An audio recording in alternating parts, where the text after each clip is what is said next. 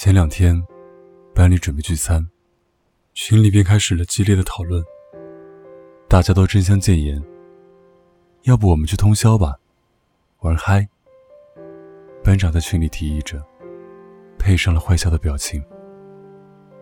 通宵，算了吧，通宵熬不起，通宵一晚，几天都恢复不过来。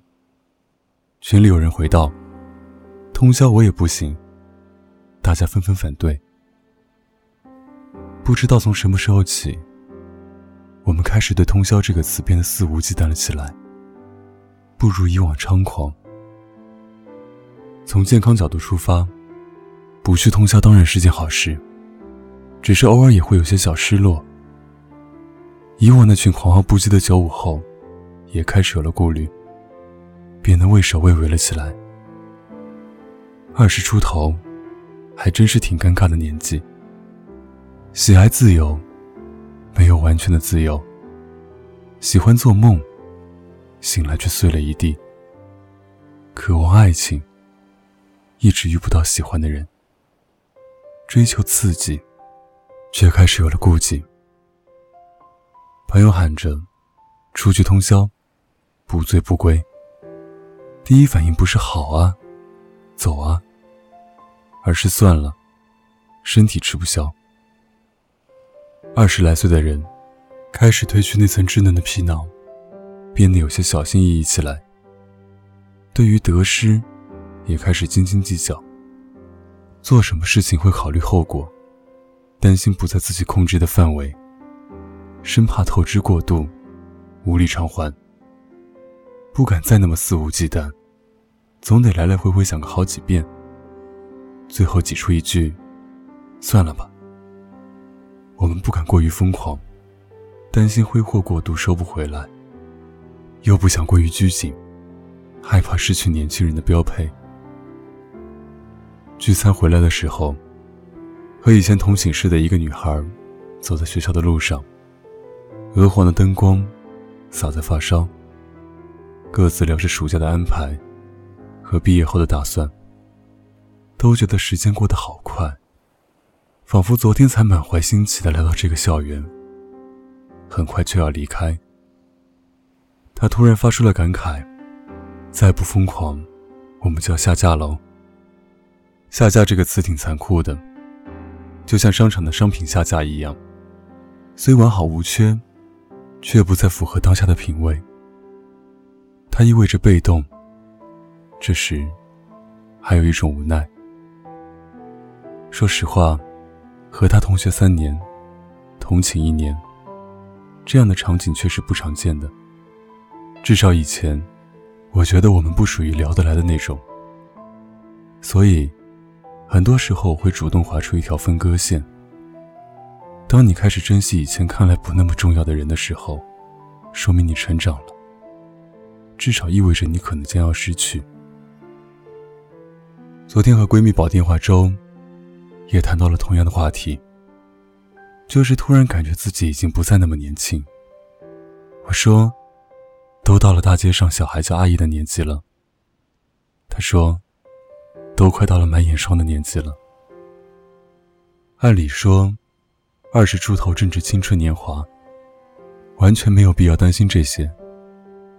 可是，当地铁上的小孩不痛不痒的唤你一声阿姨的时候，心里或多或少还是有些刺痛的。当熬了个夜，第二天室友说：“哇，你的眼袋和黑眼圈怎么那么重？”的时候，心里还是稍稍有些担心了。小时候，我们希望时间过得快一点，再快一点，巴不得有个时空机器，立马将自己送到花花绿绿的成人世界里，早些遇到心中那个 Mr. Right。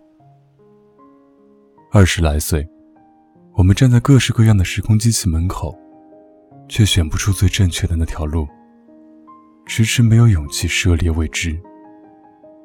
我们渴望迅速长大，进入成人的世界，又在成人世界里的攀爬游戏中，恐惧着时间的流逝，害怕任我们如何摸爬滚打，都到不了社会的顶端。许多人二十几岁就死了。七十岁才埋葬。看到这句话时，我的神经像被棍子击中了一样，有点痛，又有点麻。不知道从什么时候起，我身边的一些九零后开始害怕接触新鲜事物，害怕闯荡、尝试、改变与犯错。慢慢的，我们就变成了懒得翻身的咸鱼，不会出错，当然也不会敬意。我们的内心开始固化。我们开始妥协，开始站在门外窥探别人的生活，然后将这些所有的开始变成一种习惯，日复一日，年复一年的习惯。我们依旧一无所有，可是早已不再无所畏惧。很多时候，与其说我们害怕不再年轻，还不如说我们害怕碌碌无为。现在我们过生日。没有小时候同学送一条一块钱手链的兴奋，更多的是惶恐，害怕自己除了年龄的增长以外，一无所获。与其说我们害怕长大，不如说我们害怕面对生活，害怕找不到自己喜欢的方式来度过余生，害怕不知道怎样的生活才是自己想过的。我们害怕的不是年龄的衰老，而是害怕容颜老去的同时。那颗心也跟着枯萎了。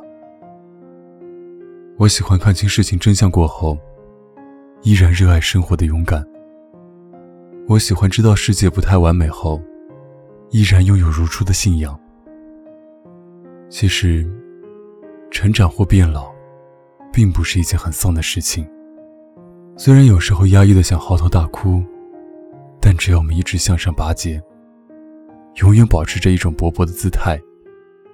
眼前的迷雾一定会豁然开朗起来。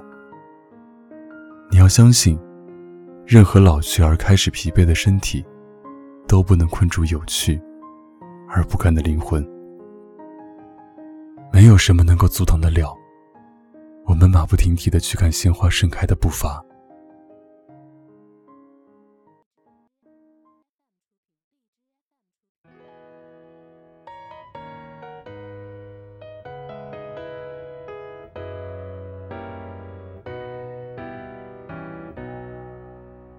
上，老师说写信，写给未来的自己。握着笔，想了千言万语，最后只剩心虚。写不出骄傲的字句，写不出满怀的期许，写满了很多疑惑和问题，写满年少的身影。坐下吧，一起写封信，写给未来的自己。望穿了多少春来冬去，跋涉光年的距离。我写了很多的问题，像一首自己的主题曲。未来你会做着什么事情？听着怎样的歌曲？小心翼翼学会长大，头破血流了吗？奋不顾身了吗？做了喜欢的事吗？能不能找到他？陌生世界虽然很大，一个人也会好吧？习惯寂寞了吗？孤单声音不再害怕，呐喊就有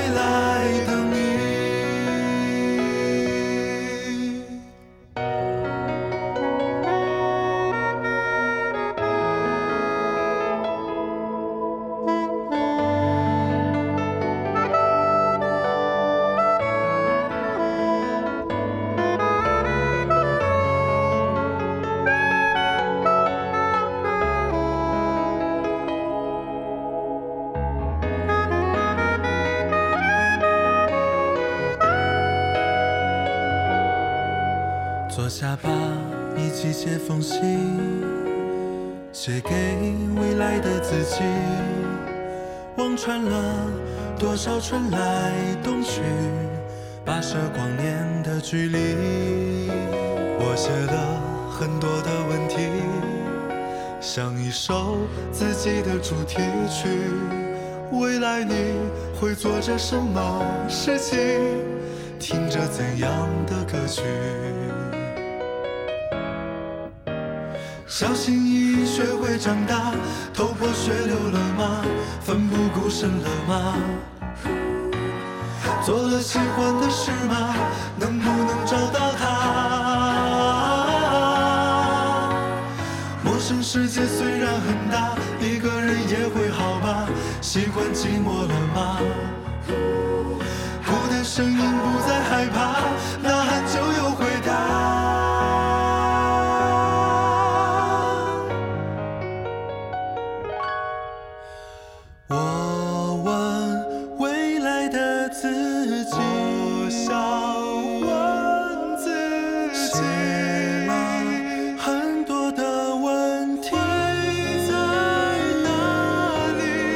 值得